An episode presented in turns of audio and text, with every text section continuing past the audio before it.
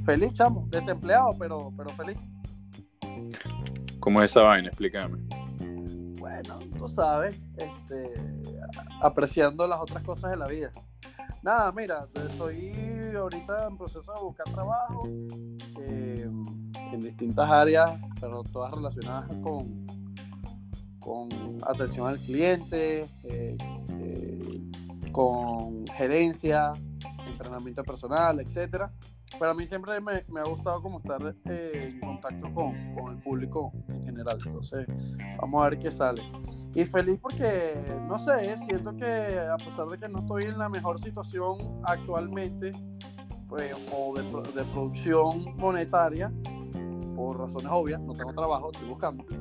Eh, eh, no, me, no me siento estresado ni nada por el estilo. Si tengo entre ceja y ceja la tarea de que tengo que encontrar trabajo. Obviamente, las metas de muchas personas no es nada más trabajar para alguien el resto de su vida, pero ah, tienes que hacer algo al respecto y bueno, es conseguir trabajo, ahorrar, ver en qué proyecto te metes y, y seguir. en base a lo que me estáis describiendo, ¿por qué decís que te sentís feliz? O sea, este, por... porque eh, siento que hice la decisión correcta de dejar mi, mi antiguo trabajo. Yo trabajaba de gerente y lo que me hizo salir del trabajo fueron varias cosas. Una, no tenía lugar para yo aprender. Y creo que cuando las personas ya no tienen más nada que aprender. El ser humano siempre está, tiene que estar eh, o, busca la manera de siempre estar progresando, tanto sea algo muy tangible a través de alguna actividad física, lo que sea, pero también mentalmente. Yo no me veo como una persona que no esté sin, eh, sin hacer nada. Yo siempre tengo que estar haciendo algo y quiero sentirme productivo.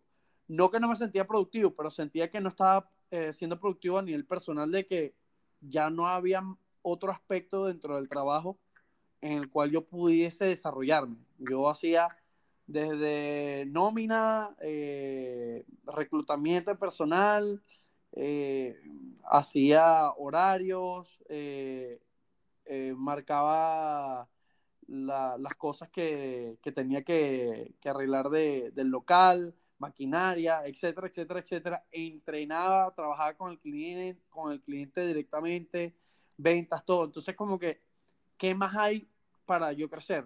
Quitarle el puesto a mi jefe, eso no va a ocurrir. Pero esa es, o sea, esa es la causalidad de por qué te estáis sintiendo así. Yo lo que quiero saber es que por qué estáis describiendo el estatus tuyo actual como estar feliz. O sea, porque en base a lo que me estáis diciendo, me suena más a mí, dentro de la ignorancia de, todos los pequeños factores o pensamientos que vos tenéis diariamente, que encontraste de cierta manera plenitud, más capaz, o sea, ¿cuál es la definición tuya de felicidad? Creo que eh, para ir como que respondiendo tu pregunta por partes, porque no es algo de, de una respuesta simple ya, lo primero es que creo que encontré o sé qué es lo que me gusta eh, para yo sentirme productivo. A mí me gusta estar directamente en contacto con la gente y eh, que no es que en el gimnasio no lo tenía, pero era un ambiente muy repetitivo y que eh, la interacción es muy corta, la verdad, porque tú en un gimnasio, tu tarea no es hablarle al, al, al miembro, mientras está entrenando, ¿me entiendes? No, no hay esa interacción constante. Y lo otro que me di cuenta, eh, me gusta mucho la industria del fitness y la salud y todo, porque creo que no solamente es una fuente de trabajo, pero también es una fuente de salud para mí mismo, de yo tener los conocimientos para yo mantenerme bien. Eh, la salud es algo que le recuerdo a todo el mundo que no debería de olvidarse de ello. Eh, pero también es como abrirme los ojos de que no es lo único que puedo hacer.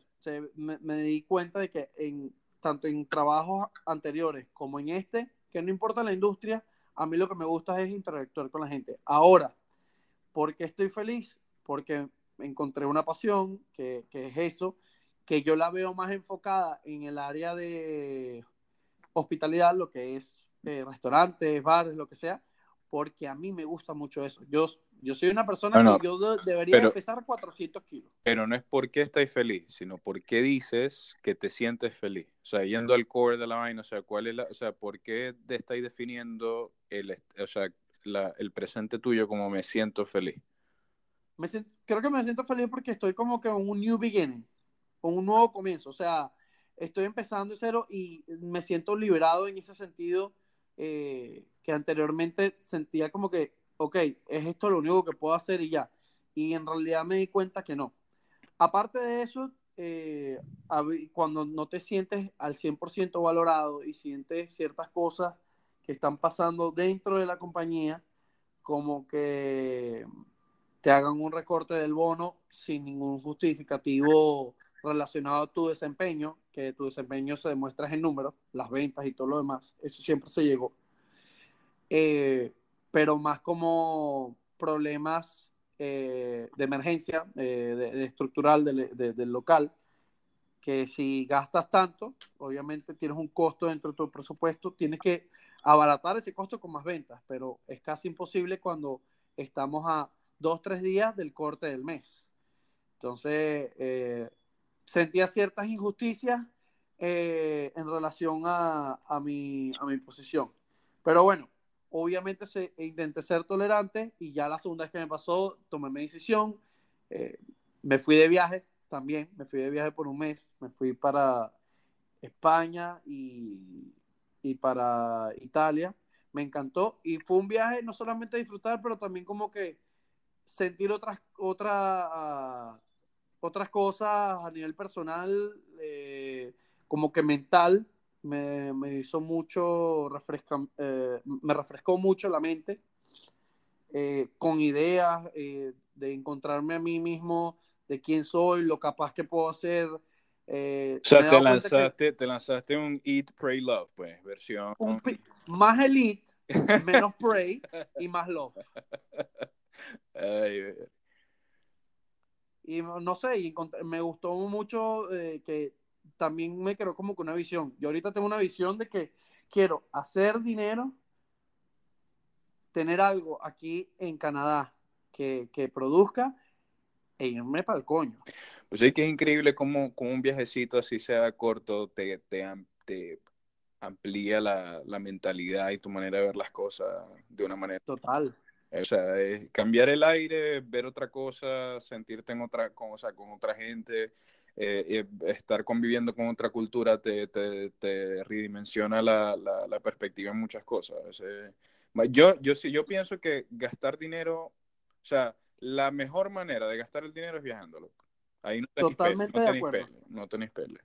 Totalmente de acuerdo. Y una de las cosas que me di cuenta eh, en el viaje, eh, como encontrar la felicidad prioridad es tu salud, porque si no estamos bien de salud, no, no puedes disfrutar de, de, las cosas. O sea, es como que tu base, tu benchmark.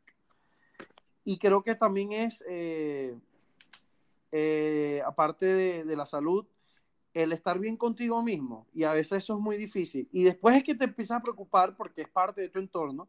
Tu salud va también con, de la mano con tu entorno, tu familia, tus amigos.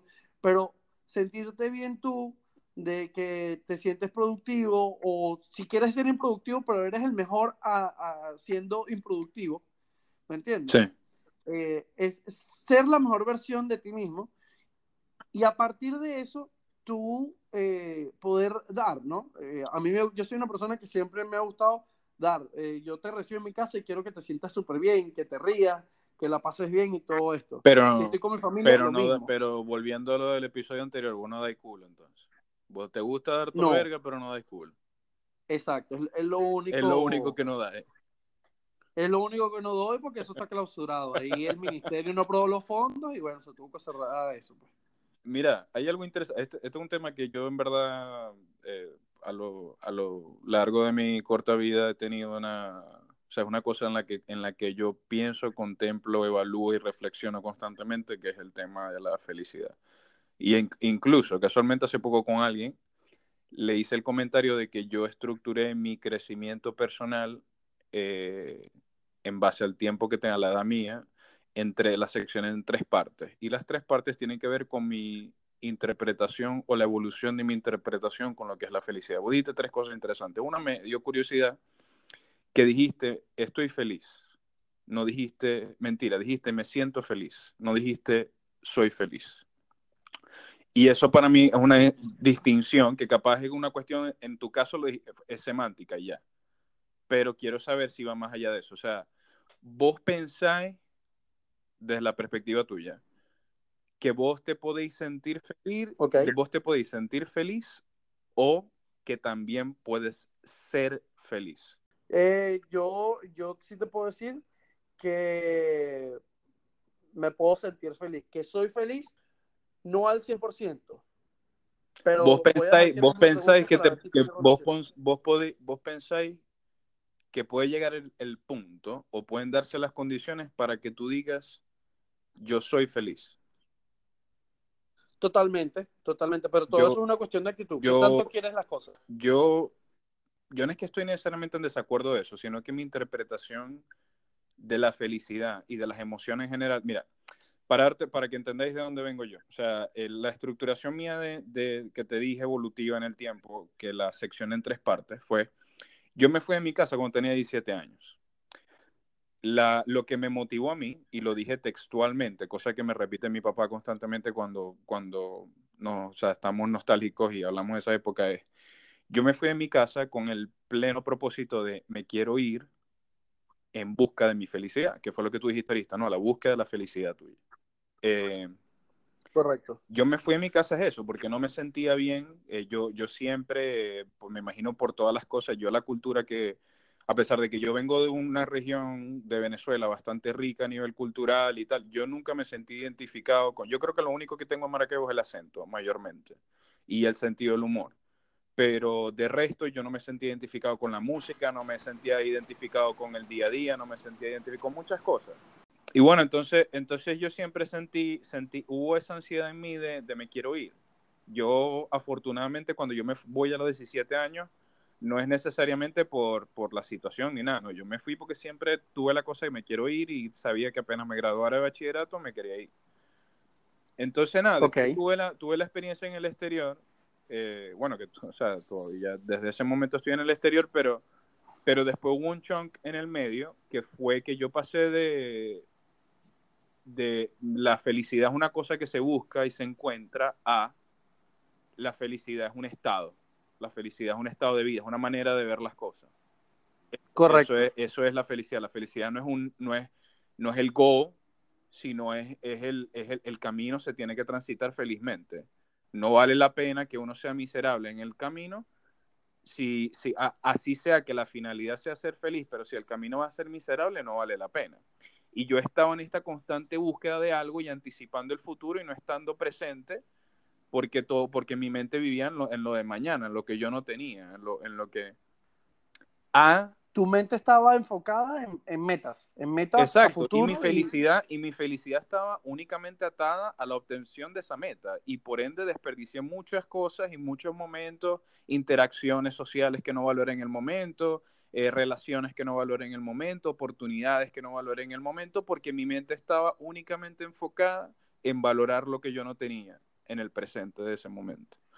Eh, a un entendimiento más profundo, sustentado tanto en la espiritualidad como en la ciencia, mi experiencia, ya por muy corta que sea, ahorita yo, no estoy diciendo que tiene que ser así para todo el mundo, mi entendimiento de la felicidad, la felicidad es químicamente una emoción más de un espectro variado de emociones como la tristeza, este, la ansiedad, eh, la emoción, eh, este, la excitación, que tienen su propósito y su rol que jugar, van y vienen, es una manera, es el lenguaje del cuerpo para decirnos cómo se está sintiendo en un momento determinado, mas, no, nunca, ya yo no me identifico con el sentimiento, ya yo no digo yo soy feliz o yo soy triste o yo soy tal, no, es una cosa que va, que viene, la experimento y la dejo ir.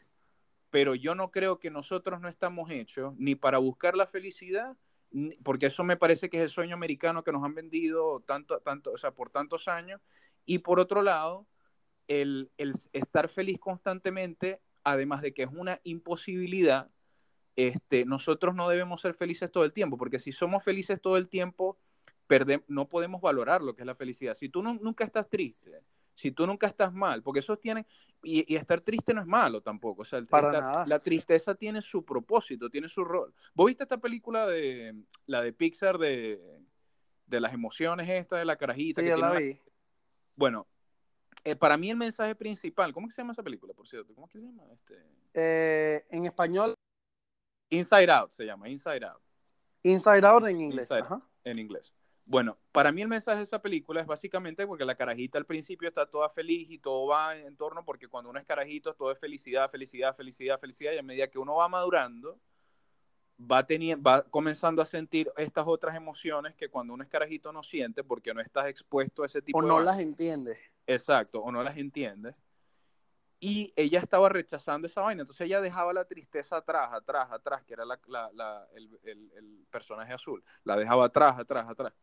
Y para mí el entendimiento de eso, o sea, coño, el, al final la carajita llega a entender cuando madura un poquito más de que uno tiene que permitirse estar triste. Y no solamente porque eso tiene su rol y su propósito en el momento, sino que eso también te ayuda a valorar más los momentos en los que la felicidad, o sea, está siendo experimentada. O sea, por eso para mí todo tiene, o sea, por eso está el día y la noche, por eso está el frío y el calor, o sea, y, y eso es una cuestión filosófica.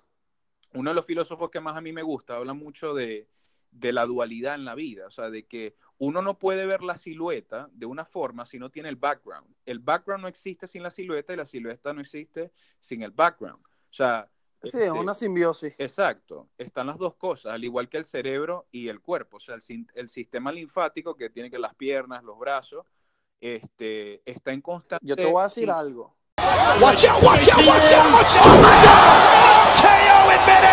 a decir algo. Yo ahorita me siento en Interstellar, parte 2, Spiritual, seguro eso se llama. O sea, una vaina de otro mundo. Mira, menos mal que yo no me drogo. ¿Tú te imaginas? Se no joda, marico, en Júpiter.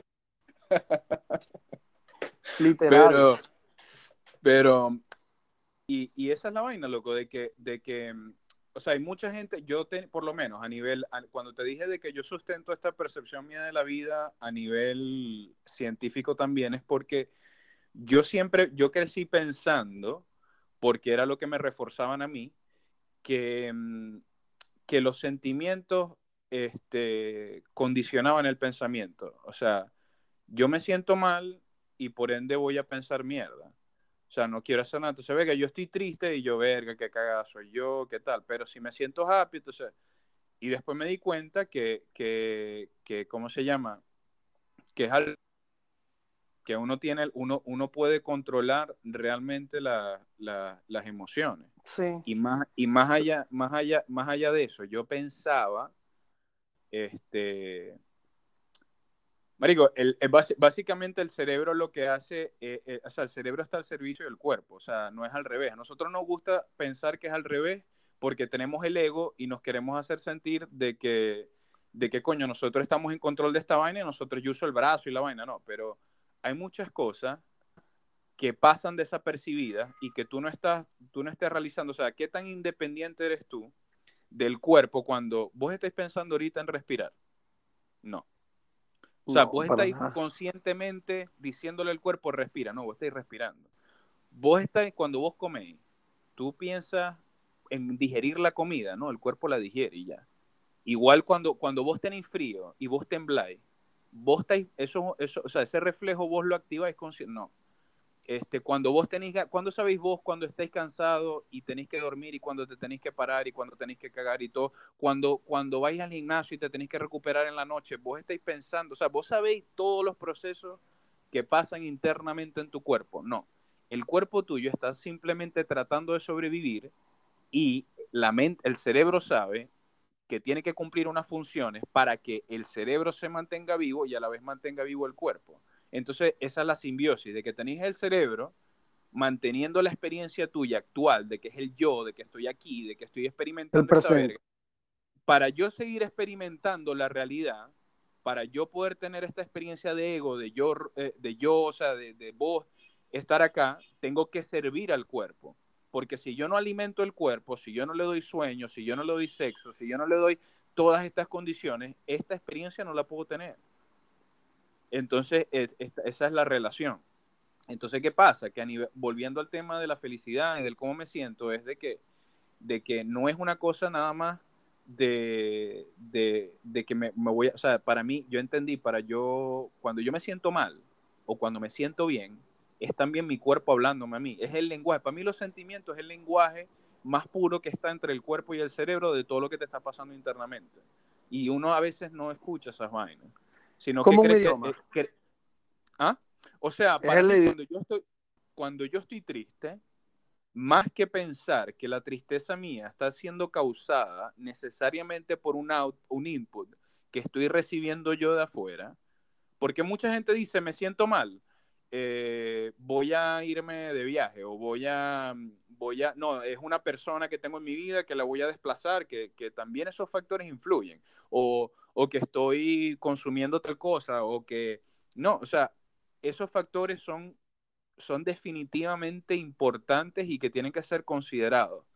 Pero yo creo que la mayoría, incluso yo he pecado de limitarme a eso, de lo que está todo lo que está fuera de mí y cambiar mi contexto, pero eventualmente uno, de cierta manera, eventualmente vuelve a lo mismo si no se revisa uno internamente. Y a veces la tristeza, la felicidad, la ansiedad, la, todas las emociones, el espectro de emociones que tenemos, muchas veces el cuerpo de nosotros diciéndonos, algo que falta, algo que se necesita. O sea, por lo menos, por eso es que la depresión también, por ejemplo, hablando del tema de la felicidad y tal, la depresión también está causada en gran parte por, por, descompensación química de uno, por la dieta, este, ¿cómo se llama? Por, por, por, por, producción o falta de producción de ciertos químicos este, que nosotros tenemos. O sea, yo sé que es una manera bastante poco, digamos, poco romántica de, de, de ver, no de ver la vida, sino de ver, de ver, de ver toda esta, de, de ver toda esta parte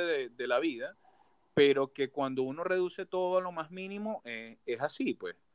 Entonces, cuando, cuando uno entiende cómo están conformados el rompe, o sea, a mí en temas, desde, lo más, desde los más simples hasta lo más complejo, yo creo que la mejor manera para mí, que me sirve a mí de entender un tema, es dando pasos hacia atrás.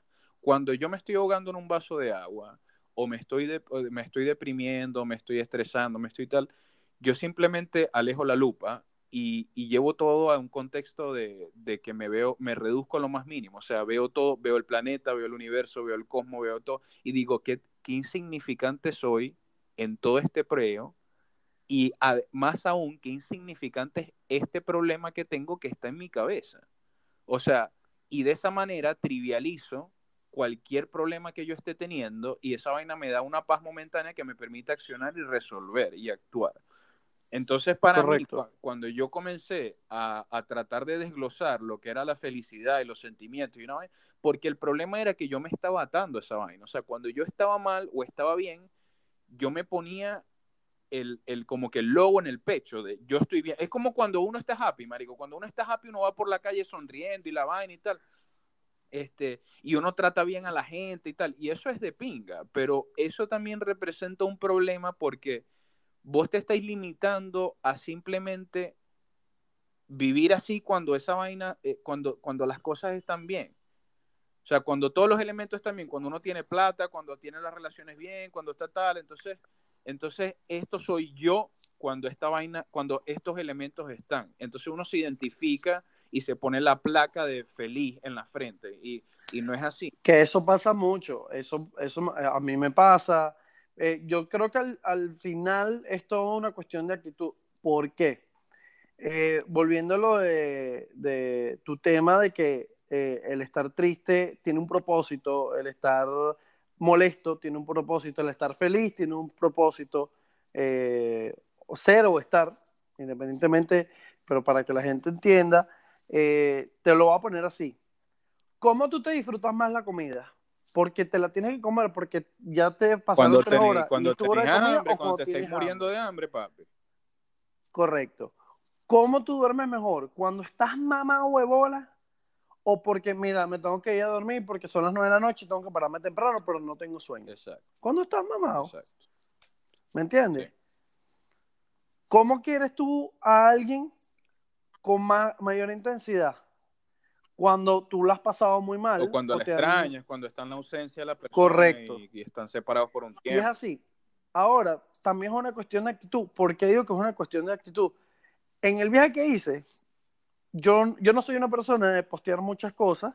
Sí, posteo historias y tal, pero son cosas del instante. No es que grabo esto de tal manera porque después le quiero poner un filtro y hacer una producción y llamar a Legendary Production para que me haga The Dark Knight, pero de Hello Kitty. No.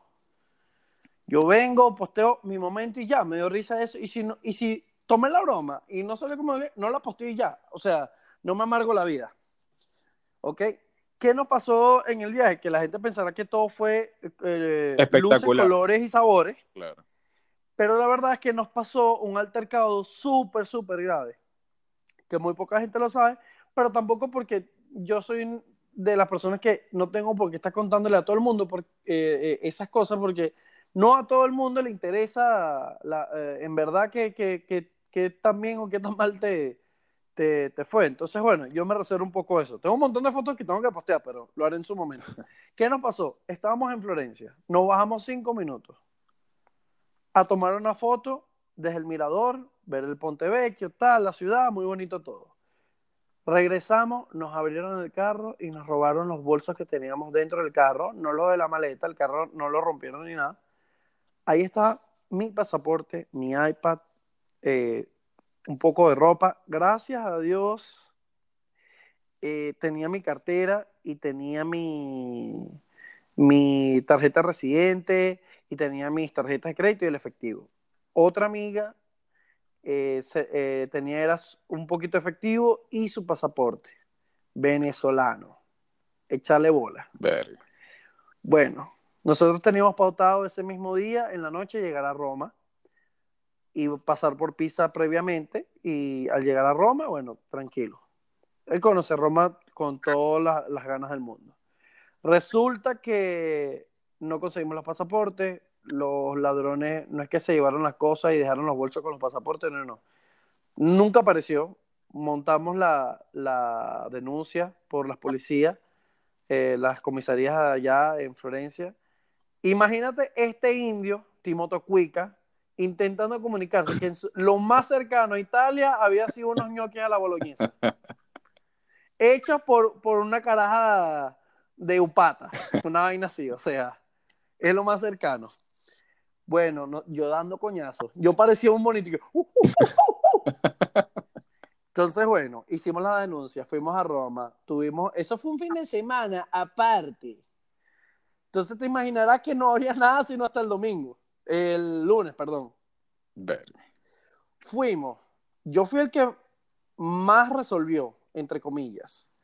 Nuestro viaje continuaba en Grecia ese lunes, en la tarde yo conseguí un documento de viaje, pero no para Grecia, para ir a España porque tengo pasaporte español.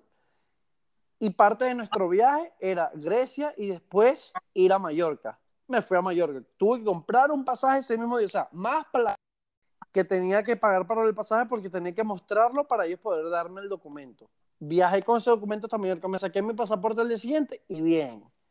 Mi amiga por el otro lado no le fue tan bien estos tipos tienen secuestrado toda vaina y obviamente la negligencia y, la, la, falta de todo eh, en el consulado fue, mira, bueno, no, eh, te puedo un salvoconducto para, para, pero para Venezuela. Lo que a mí me sorprende es que le terminaron de ayudar un poco en cierta forma a mi amiga. Ella es residente en, en Chile. Y obviamente le dijeron, después de la llorantina, que casi se, yo, bueno, yo también me estuviese muriendo, porque ella vive, estudia, trabaja, tiene su familia y todo en Chile. Entonces ir a Venezuela es suicidio. Claro. Bueno, le dijeron, no, mira, llégate al consulado chileno a ver qué pueden hacer por ti. Nosotros hablamos con ellos y tal. Bueno, gracias a la voluntad del más allá, el sexto, séptimo, octavo chakra, y los otros soles de las otras constelaciones, mira, le resolvieron. Ahí Y le mismo. dijeron, no, tranquila, vamos a verificar. Bueno, no hoy mismo, tuve que esperarse dos días y le dieron el documento para viajar y nada, este, se fue a Chile. Tuvo dos días más en Roma, por lo menos, pero a ella sí se le jodió el viaje, en ese sentido. Ahora, ¿cuál fue nuestra actitud? Otras personas estuviesen llorando desde el punto que se le pierde el pasaporte hasta el día que se va. Papi, yo me hubiese, yo me hubiese tirado en una versión 2.0 de Taken. Yo me hubiese dedicado el viaje a buscar a esos marditos y torturarlos y joderlos. Sí, no, no, yo, yo también. Yo por mi, o sea, tú viste la película Sí, Hostel. sí. Una verga así. Porque yo soy bien enfermito. Yo, para venganza, dicen que la venganza es mala. Sí es mala, pero se siente bien cuando es bien merecida. ¿Tú crees que yo a los chavitos del gobierno me los pone en un cuartico oscuro y yo no los torturo? Papá, ellos van a Te querer medieval, morirse, van a preferir morirse antes de que se los siga torturando. Pero yo los voy a los torturo y los curo, los torturo y los curo eternamente. Pero bueno, retomando el tema, verga, la salud mental mía así la dreno yo con tortura. Eh, la actitud de nosotros fue, vamos a resolver, hay que hacer los pasos, no nos vamos a amargar el viaje, porque, coño, tanto esfuerzo y estamos un grupo de amigos que nos tenemos mucho aprecio, mucho cariño, mucho respeto y todo, y vamos a estar enfocados en el problema, vamos a enfocarnos en resolver el problema, ¿ok? Número uno. Y segundo, men, lo agarramos para joda. Cada vez que, mira, tiene, coño, déjame, déjame afeitarme, dije yo. Cuando voy a revisar, no tenía mi máquina de afeitar y me dijeron, coño, Roberto, ¿y no te afeitaste? Y yo, no, es que me la robaron. Y me acordé, me dio alergia, tenía mis antialérgicos ahí. Verga, damos coño de la madre. me lo robaron. Y entonces viene y me acuerdo de un momento así como que, coño, ¿sabes qué le, qué le hace falta a este traguito? Porque tenía ahí cualquier vaina, no me acuerdo qué coño tenía ahí, pero cualquier cosa, así la tuviera o no, esta vaina. Y me preguntaban, coño, ¿y la tienes? No, porque no me, no me están robando mucho ahorita. O sea, lo tienes que agarrar de joda.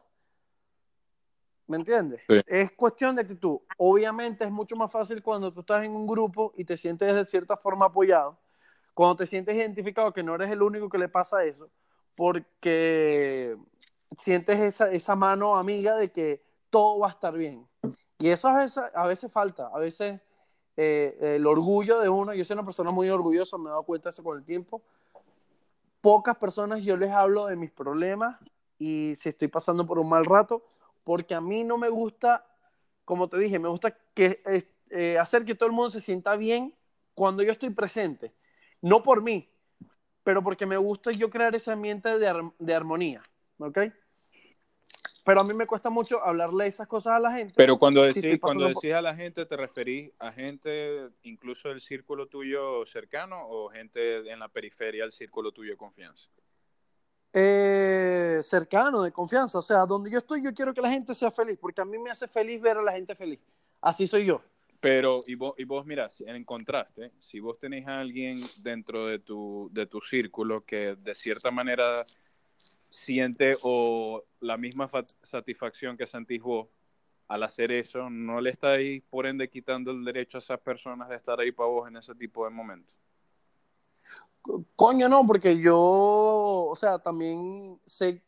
eh, Yo te entiendo, yo te entiendo, yo te entiendo perfectamente porque yo soy igual. No lo hago de, de la manera tan desprendida tuya como que no lo hago necesariamente porque quiero hacer sentir a los demás mejor, sino que simplemente esto es mi peo, esto lo hago yo, esto no es peo de más nadie y Es y muy ya, pues, natural yo- lo mío también. O sea, no es una cuestión de que me programo para, claro, ¿sabes? claro. Vivo una cosa de- que, de- que- de- de que eso. te, sur- que te nace y, y de una vez es bastante Exacto. espontáneo. Sí, exacto, me- es algo mío. Y, y es eso, que a veces falta a- hablar las cosas. Yo con poca gente, como te decía, exteriorizo eso, pero hace falta porque así te das cuenta. A lo mejor tú tienes una manera de ver las cosas y piensas que todo está muy mal y en realidad no todo está tan mal. Claro. ¿Me entiendes? Eh, y, y- y es así, o sea, de nuevo, a lo que habíamos hablado. eh, la tristeza y la felicidad y la rabia, el desespero, la ansiedad y todo, todo tiene su propósito y es para hacer contraste y valorar las otras cosas. ¿Sabes qué yo hago mucho? Que yo creo que tú lo explicaste pero de una manera más científica, eh, pero es muy parecido, que tú te pones a comparar lo insignificante que es uno y uno así que, ¿de qué me estoy quejando? Sí. O sea, yo lo que hago es una comparación de, men, hay gente que está mucho peor que yo. Yo tengo tres comidas al día, Claro. si no hasta cuatro porque soy un mardito gordo. Claro. Eh, tengo un techo donde vivir, tengo una cama, no paso frío ni calor, eh, tengo gente con quien hablo, con quien puedo compartir. Hay gente que, que se la pasa sola Vos y, sabés, y que le gusta su soledad o, o solamente se resignaron a eso. vos sabéis que, que, este, claro, eso, eso es una técnica, eso es una técnica bastante efectiva para contextualizar y, y ser agradecido con lo que uno tiene. Que, que también, que también la, la he empleado así. Yo actualmente la, radicalizo ese proceso como lo describí anteriormente en cuanto a la, a la existencia en sí, pero es porque cuando yo hacía eso, cosa que no es que tiene que aplicar en tu caso ni nada, sino que era yo por mi personalidad, era que cuando yo, al hacer eso muchas veces, había una parte de mí que me sentía mediocre al hacer esa comparación, porque yo me decía, siempre va a haber alguien peor que yo. Y el yo estar mejor que esta persona o que este contexto o esta vaina no me hace a mí necesariamente no me hace sentir mejor de mi actualidad o de lo que tengo, porque yo lo que tengo actualmente, por muy agradecido que yo sea en el momento de ello, no es donde quiero estar.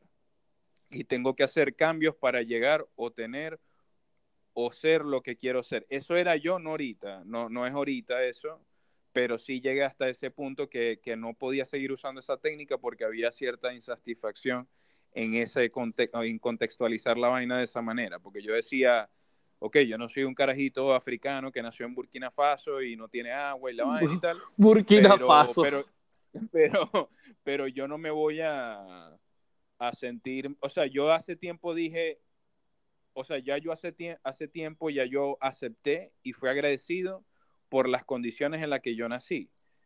Sin embargo, yo utilicé esa plataforma para tener la realidad que actualmente tengo y, y no ser un huevón. O sea, yo no, este, ok, tuve una fortuna, tuve una base que me dio una ventaja considerablemente mayor a las que pueden tener ese coñito allá en África, pero yo también he tomado decisiones que me han llevado a mí a no tener una, porque yo soy una persona que digo, para mí la pobreza y la riqueza es, una mental, es la mentalidad.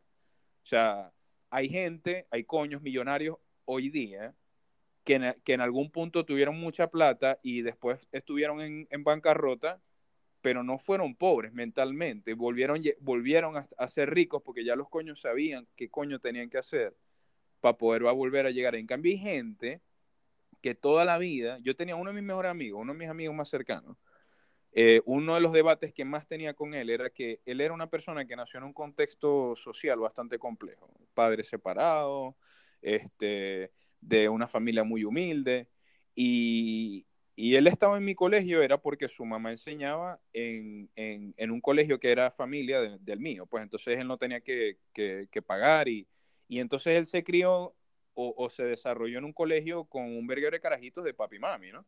Entonces siempre había ese roce y esa y, esa, y ese resentimiento y, y, es, y, él siempre reforzaba esa vaina. Era como que, verga, no es que a mí me tocó arrecho y tal. Entonces cuando yo me acuerdo que incluso cuando yo me fui del país la primera vez y cada vez que hablaba con él era, bueno, aquí en esta verga, porque es lo que toca y tal.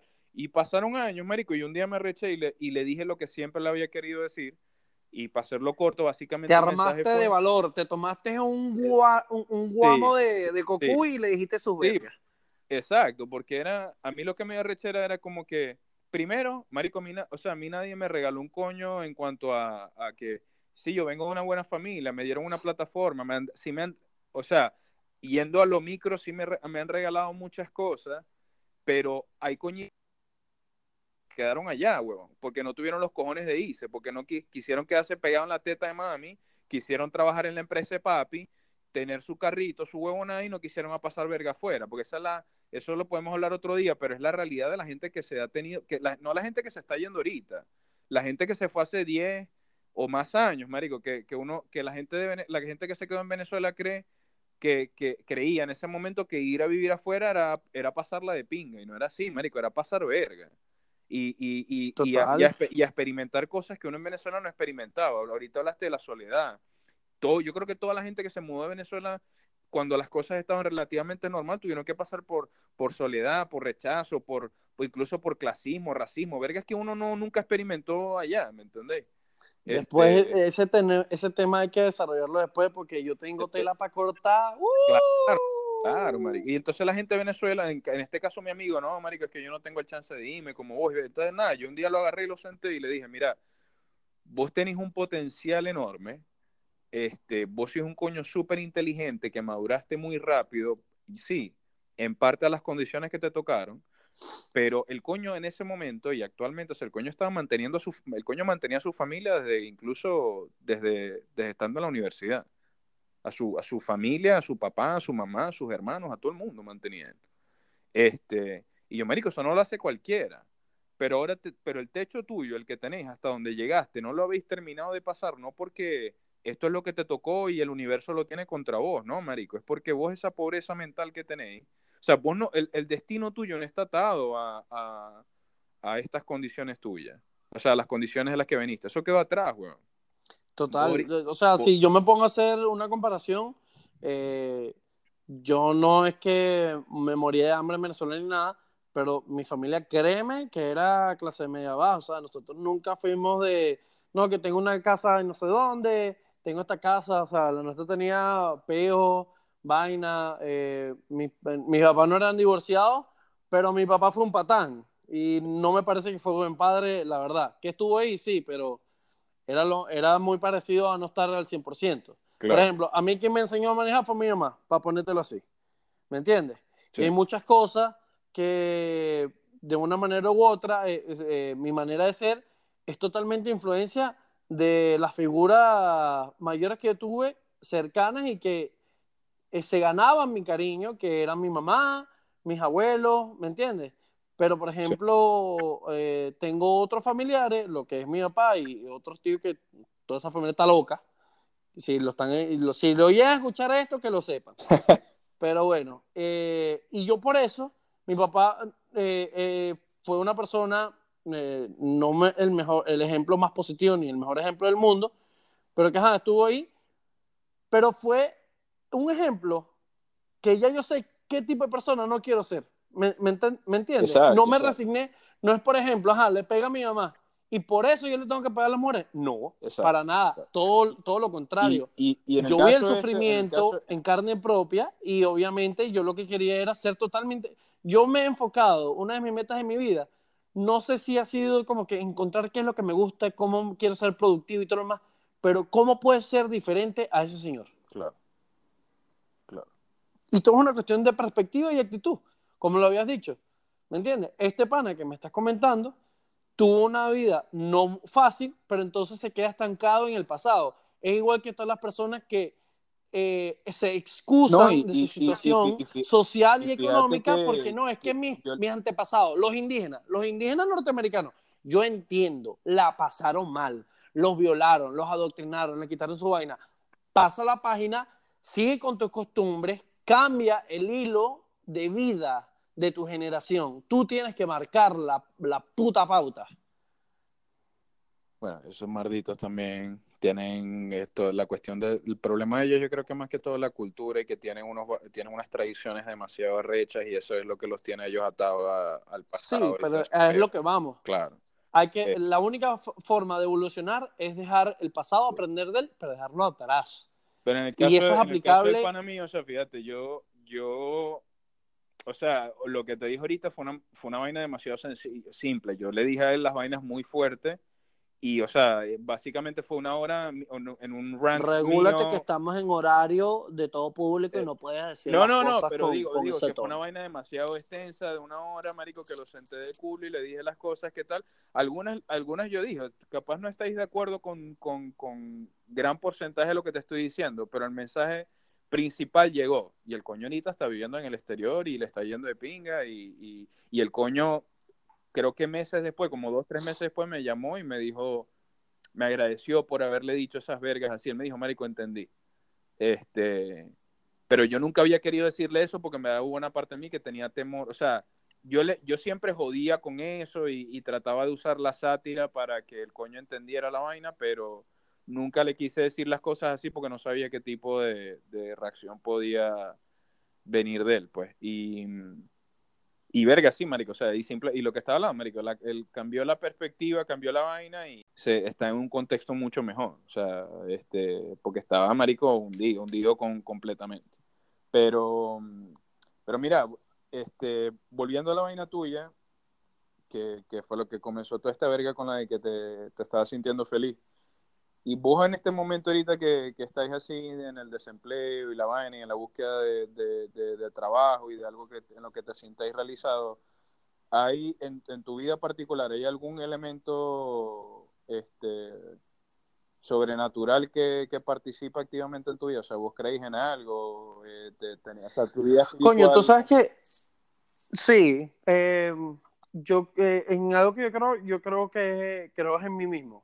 Y yo sé que mucha gente para estar en un estado positivo en su vida recurre a muchos a, muchos métodos. Pero ya va, porque si lo dejáis ahí, suena, suena, sonáis como un snob pajú de mierda cuando vos decís creo en mí mismo, significa, o sea, ¿te referís a que crees en ti y en tus capacidades o creéis solamente en tu existencia y lo demás es incierto? No, en, en, mí y en mis capacidades. Eh, lo que pasa es que eh, te explico por qué pienso así, de, eh, que, que, creo en mí y en mis capacidades. Yo soy una persona que fue criada católica, yo hice, no joda, bautizo, comunión, confirmación, de ver que no me meten a monaguillo. Para que te imagines la, la vaina. Si fui monaguillo, papi, un hardcore, papi. No me era un pro, era un pro, papi, yo era un pro. Prendiendo las velas. Los pañitos y pasando, ¿cómo se llama? Las obleas esas, papi. Yo era un pro, man. Las cortabas en la medida que eran, con compás. claro, papi. y yo me imagino, mira. no me dejaba agarrar el culo por el cura, papi. Yo era pro. Sí, sí, o sea, estabas pendiente, eres el GM de, de los monaguillos. Exacto. O sea, y me imagino que lo que quedaba olea las repartía con, con Papi, me le echaba, le echaba arequipa a esa verga y me las mandaba. Bueno, es que, eh, bueno, porque eso lo hacías gratis. Claro, papi, que, claro. Tenías que cobrar de alguna bueno, manera. gratis, bueno, gratis no, papi. Eso fue, dicen que, a mí, mi padre dice que el tiempo lo, lo lloran los muertos, papi. Bastante tiempo perdí yo en esa huevona. Total. Así ¿Qué que pasa gratis conmigo? No fue. ¿Qué pasa conmigo en la religión? Que es, me parece muy bonito que quiere crear un, un sentido de comunidad y de inclusión, pero al mismo tiempo, no solamente la católica, toditas, son muy excluyentes y, yo, por ejemplo, soy una persona que cree que Dios ya hizo su parte y Dios yo no lo veo como me lo ponen en la Biblia, ni me lo ponen en el Corán, ni, en la Torá, ni un coño en la madre.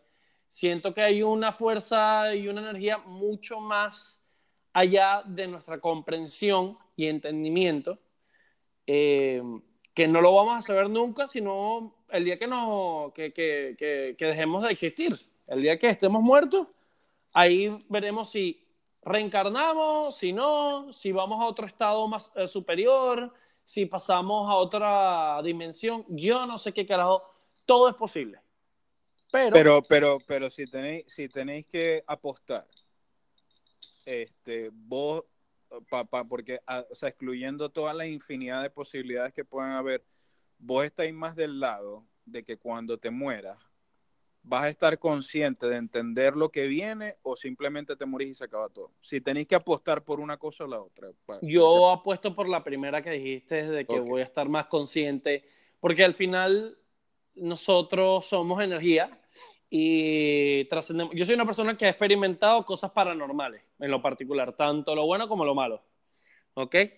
Y no sé si, y eso es algo que mi mamá también es sensible, mi hermano le pasó un poco. Eso, eso lo hablamos otro, porque yo, yo, yo, en eso podemos caernos a coñazo, porque yo no creo en nada de esa verga, pero, o sea, yo, yo, o sea, no, es que no, creo en nada de esa verga, para mí es una manera como que de cierta manera primitiva, por, por, por, sobre todo nosotros venimos a Sudamérica, de comprender fenómenos que tienen otro tipo de explicación. Pero ok, este, nos podemos quedar a verga con eso después y, y vos Sí, sí, sí, total. O sea, yo te puedo contar eh, tú de noche con una linterna y una sábana encima. Dale, papi, yo, yo dibujo, yo voy a comprar, ¿cómo se llama? Ceniza de cordero y hago un pentagrama aquí en el, en el cuarto. Échate agua, y me así compro- y mismo. ordeno una ouija por Amazon, papi.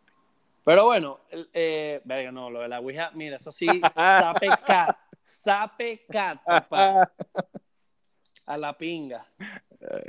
¿Tú crees, mira, porque así como crees eh, que, si, si crees o no la existencia de Dios, créeme que existe la existencia de lo malo, del diablo y todo eso. No, y pero si yo- no, créeme que él cree en ti. Yo no creo, yo no creo. Eso, eso lo decía yo mucho, eso lo repetía. Eso exactamente que está diciendo vos lo repetía mucho. Se lo decía a la gente así como que poniéndome yo en high ground.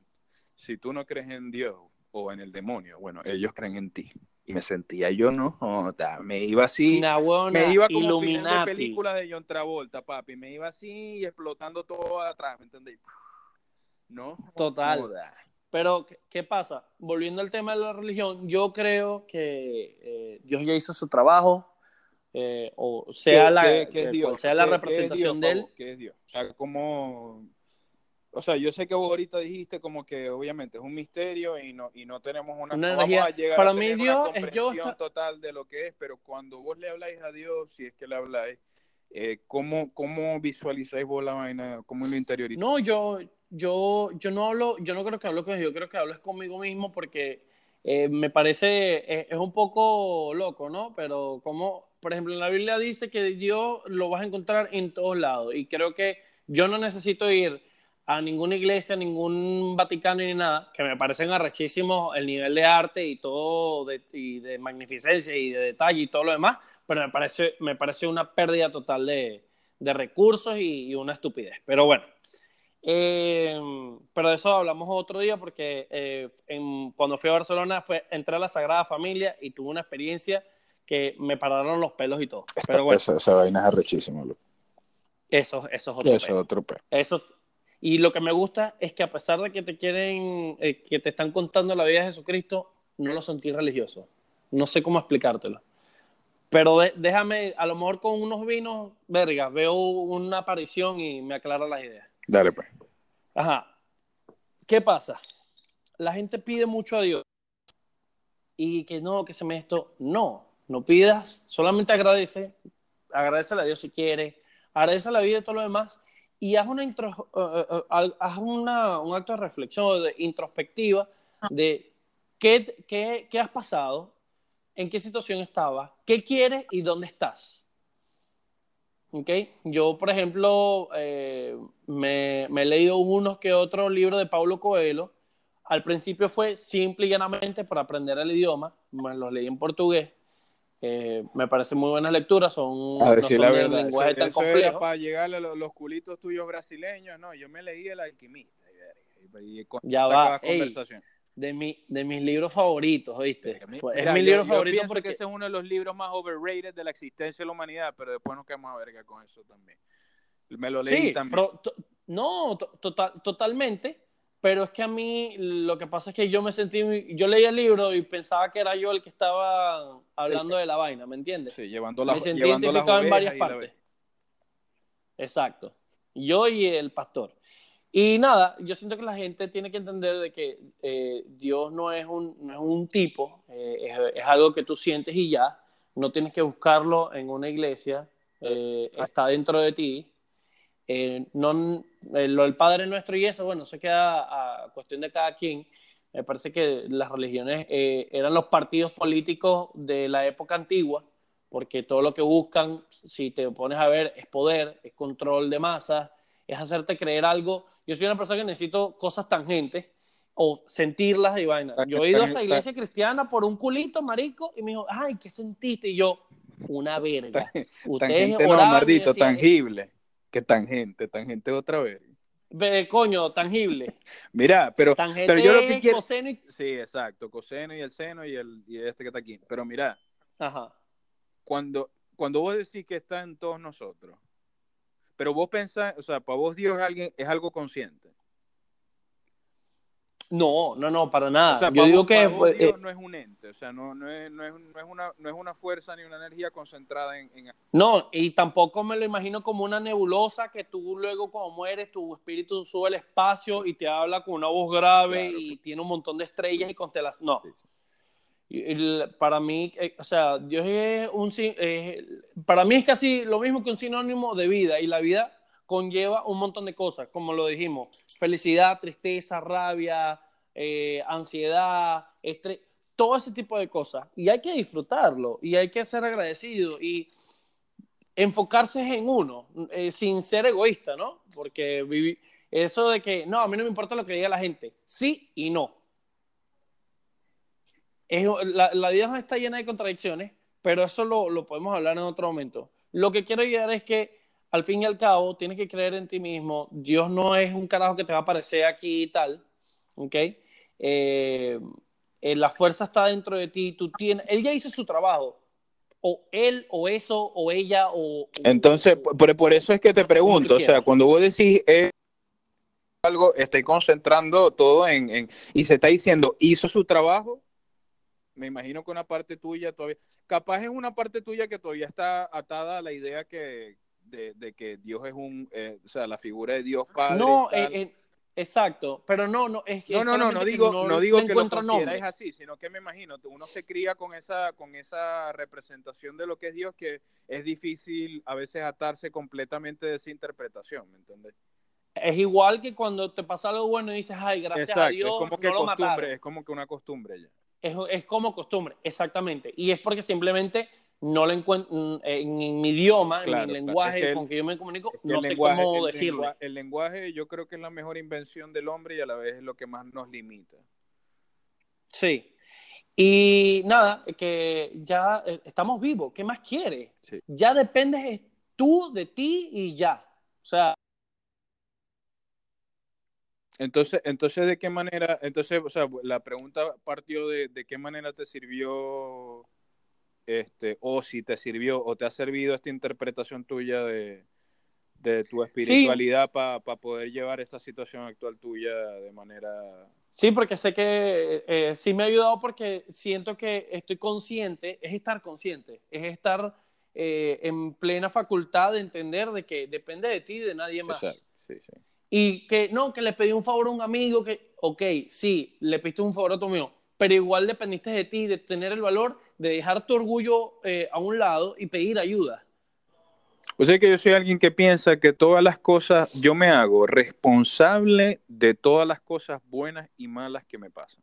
Total, y eso es que, a mí es que me da, eso a mí, a la gente, eso a mí me da paz, weón. Porque a mí me da paz. ¿Sabes qué también da paz? Aparte de eso, eh, reconocer cuando hiciste mal algo. Claro. A la gente le cuesta demasiado reconocer que hizo mal algo. Por ejemplo, salgo con una chama, tal, eh, mira que yo no quiero nada serio y tal, tal, tal.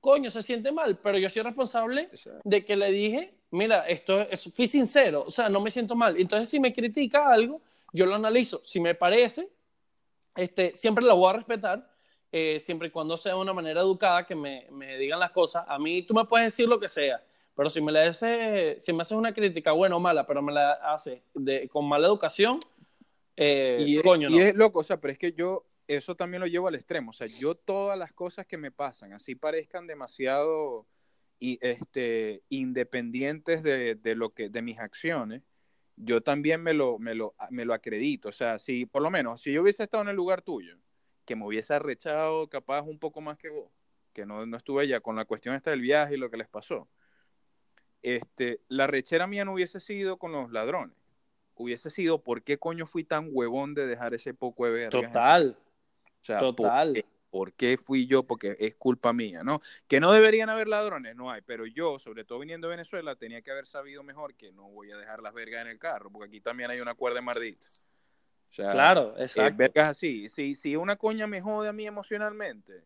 este, más que culpar a la coña, obviamente, o sea, ella tendrá su peo y su duelo y su vaina, o capaz ni le interesa. y sus razones. Exacto, y sus razones, o capaz ni le interesa, ya, y cojones, pues. Eh, pero, pero yo tengo que, o sea, yo prefiero evaluar, o sea, para mí es más productivo evaluar, ok, ¿por qué dejé entrar a esta persona en mi vida?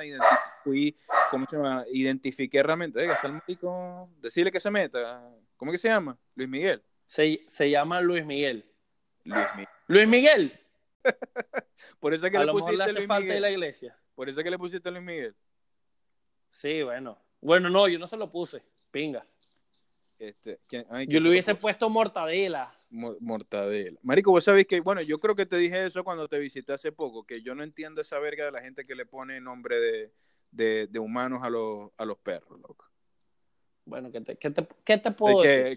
Alberto, Alberto. O sea, es como que maldito. ¡Rogelio! Esas vergas, yo no entiendo esa vaina. Y, claro, y tú me dices Rogelio y yo estoy pensando que por lo menos, por bajitico, un catú, Eh.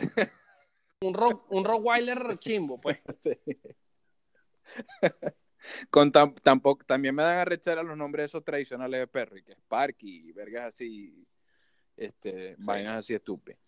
Pero, pero, verga, Pero bueno. que, que- que bueno que, que, que hayas encontrado estabilidad dentro de, de, de Sí, esa Y pesadilla la seguiremos buscando. Claro, Porque claro. acuérdate que la vida es siempre, eh, siempre tiene fluctuaciones de energía, de situaciones, lo que sea. Pero con el tiempo ya te, ya te pasó, ya sabes cómo lidiar con eso y así va. Y te- se te presentarán problemas más graves, menos graves, diferentes o lo que sea. Y ahí va. Sí. Eh, pero la cuestión es eso. Creo que la conclusión es, es sencilla. Es cuestión de actitud, es cuestión de, de, de conocerse a uno, de darse ese tiempo, de valorarse a uno, o darse ese tiempo para, para reflexionar. Y independientemente de, la, de las situaciones, eh, hacer em, eh, y, y dejar de y no pensar tanto, Sí, sino marico, hacer, a tomar estar, acciones. estar presente. Estar vivir- presente, vivir y correcto. De, de la única certeza que tenemos, que es el ahora, y ya, lo demás no. Exacto. Y, y, y otra cosa, como una conclusión mía, con todo lo bueno, las cosas y, y las, y de las experiencias malas, que también se sacan cosas buenas, eh, dar, dar, dar a la gente consejos, dar a la gente cariño, eh, dar a la gente un hombro donde, donde tiene que llorar, porque muchas veces uno lo necesita, pero no lo tiene y uno sabe que es no tener eso al, al lado. Y eso, disfrutar el presente y es a través de eso, de, de, de, de dar también. Oye, marico, y, No y- es el y culo. al final, no es el culo. Y al final, marico, te quedó, después de todo ese peo, te queda tremenda anécdo- anécdota que contar también, por muy chimba que haya sido en el momento. güey. Total, total, total. Eso no se me va a borrar nunca en la vida.